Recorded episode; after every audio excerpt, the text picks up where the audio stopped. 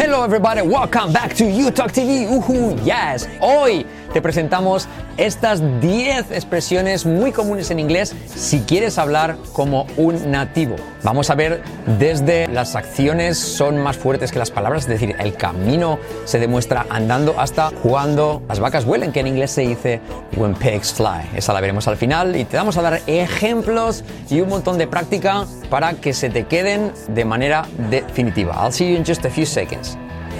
Subscribe, subscribe, subscribe, subscribe, subscribe. Alright guys, welcome back to You Talk TV. Vamos con estas 10 expresiones muy comunes en el idioma inglés que te van a servir para comprender con total naturalidad y mucho más aún para hablar con soltura y que suenes muy natural en, en entornos nativos. Pues estas expresiones están muy usadas por ellos, por los nativos en inglés de cualquier parte del mundo anglosajón y además te vamos a dar el equivalente eh, más natural que tenemos en español para que así se te quede a la primera. Si las traduces literalmente vas a ver que quedan ahí, no te quedan muy claras, pero si te damos exactamente la expresión adecuada que ya sabes en español, las vas a aprender así. Además, haremos que repitas para que se te queden de manera automática y de forma natural, las hables y las entiendas a la primera. Antes de nada, Apúntate a nuestra presentación gratuita para cambiar tu inglés una semana y hablarlo en ocho meses, totalmente gratis abajo en la descripción del vídeo o en el primer comentario destacado. Ahí lo tienes, eh, esta presentación de YouTalk que hemos preparado con, entre Carlos y yo. Alright, guys, so vamos con estas 10 expresiones um, que debes conocer para saber hablar inglés y comprender también como un nativo. La primera ya te hemos anticipado que es número uno, el camino se demuestra andando. El camino se demuestra andando, ¿vale? Actions speak louder than words. Literalmente es las acciones hablan más fuerte que las palabras. Las acciones hablan más fuertes que las palabras, pero si ya lo relacionas con la expresión que ya sabes que es el camino se demuestra andando, ¿vale? Los hechos, ¿vale? Haciendo las cosas es como se demuestran, no tanto hablando, ¿vale? Entonces, menos hablar y más hacer, por así decirlo, pero el camino se demuestra andando o también las acciones hablan más fuertes que las palabras, eso sería muy literal, pero seguro que controlas más expresiones como el camino se demuestra andando, eh, vale más eh, hacer que, no, que no hablar, o sea, etcétera, ¿no? Hay muchas expresiones de ese tipo. En cualquier caso, camino se demuestra andando, actions speak louder than words. Repite conmigo. Actions speak louder, más fuerte, than words, ¿ok? Las acciones hablan más fuerte que las palabras, literal, ¿ok? Camino se demuestra andando.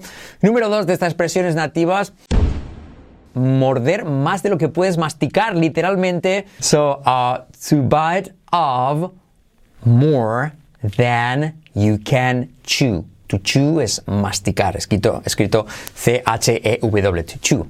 Masticar, ¿ok? So, básicamente eh, la expresión más natural en español es quien mucho abarca, poco aprieta. Quien mucho abarca, poco aprieta es to bite of more than you can uh, chew. More, esa R decae, ¿vale? Se dice así, more than more than, como more than a feeling, more than you can chew, okay? So to bite off, to bite off, to bite, morder, off, more than you can, more than you can choose, uh, chew, no choose, chew. Ok, el ejemplo que te pongo aquí de frase, ok, sería um, it serves him right. Se le, lo tiene bien empleado, ¿vale? It serves him right for biting of more than he could chew. ¿Ok? Se le está bien empleado por haber querido abarcar más de lo que podía apretar, ¿ok? Por haber eh, sido demasiado eh, avaricioso en este caso, por así decirlo, ¿vale? So, it serves him right. Puedes saltar la H. It serves him, it serves him right for biting of more than he could chew. ¿Ok? Ahí tienes la frase. Ejemplo de eh, quien mucho abarca poco aprieta, por ser muy ambicioso, muy avaricioso, ¿vale? So, to bite off more than you can chew, ¿ok? Number three, expresiones uh, súper usadas entre nativos, uh, to break a leg, que es para una forma de decir buena suerte, break a leg. Break a leg. Especialmente se usa en actuaciones. Cuando alguien va a hacer una actuación, va a tocar la guitarra, va a cantar, va a hacer una obra de teatro, se le dice literalmente rompe una pierna. Break a leg. Break a leg. Es una forma de decir buena suerte, ¿vale? Break a leg. Break a leg. Vamos con la número 4. The cat got your tongue. Y eso suele hacer en pregunta, pero sin hacer la inversión, ¿vale? The cat got your tongue, incluso sin the. Se suele decir, cat got your tongue, como se te ha comido la lengua el gato. Es una forma graciosa de decir, ¿qué pasa? Que no hablas, que no estás diciendo nada, ¿vale? Ah, Es como literal en español, ¿se te ha comido la lengua el gato? ¿Vale? Es una forma humorística. Y una frase podría decir, What's going on? Has the cat got your tongue? What's going on? Has the cat got your tongue? Otra vez. What's going on? ¿Qué pasa aquí? Has the cat got your tongue? All right. Number five.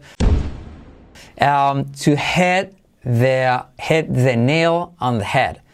To hit the nail on the head. Literalmente golpear en clavo la cabeza quiere decir clavar algo, hacer algo muy bien. En español se dice lo has clavado. ¿Vale? So, uh, you hit the nail on the head. ¿Ok? Dar en el clavo. Clavar algo. Acertar en algo. Hacer algo muy bien o acertar. ¿Vale? Eh, también se suele decir eh, to nail something. Por ejemplo, lo has clavado. You nailed it. You nailed it. ¿Ok? So, expresión to hit the nail on the head. O también lo has clavado. You nailed it. ¿Ok? All right? So, you nailed, you hit the nailed, uh, you hit the nail on the head or you nailed it. Okay? All right, very cool. Now, number uh, six. To let the cat out of the bag. To let the cat out of the bag.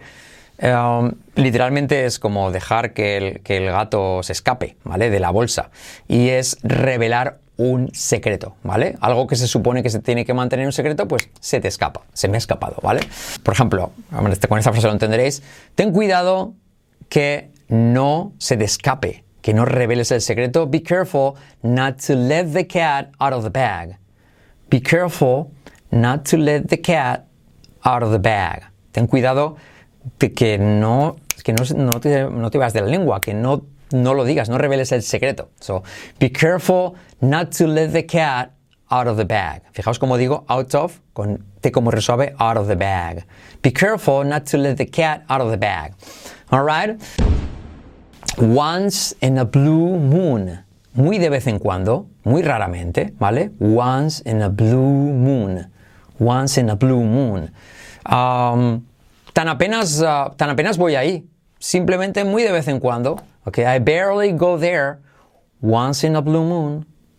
I barely go there once in a blue moon. Okay. Next one. To put all your eggs in one basket. Significa poner todos los huevos en una, cana- en una canasta y eh, es como arriesgar todo a una sola cosa. Okay? So put all your eggs in one basket. In one basket. Okay? Vamos a hacer esto con esta frase. No te la juegues. eh, no deberías de arriesgar todo a una sola baza. Okay? So don't push your luck.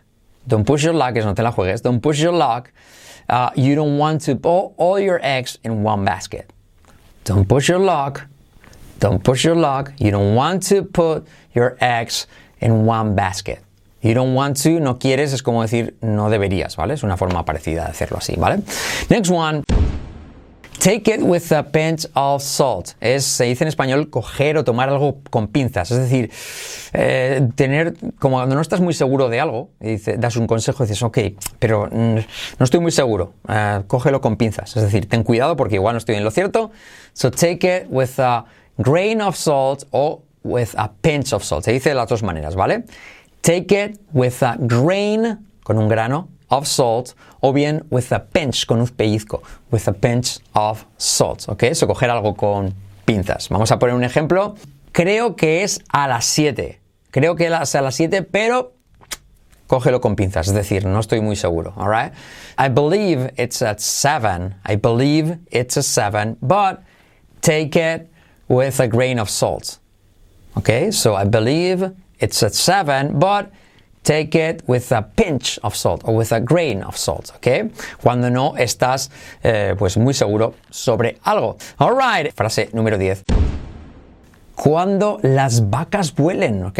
o o algo que no es muy probable que ocurra. En inglés se dice when pigs fly, cuando los cerdos vuelen, ¿ok? So when pigs y como E, fly. Letra clave L, fly. When pigs fly.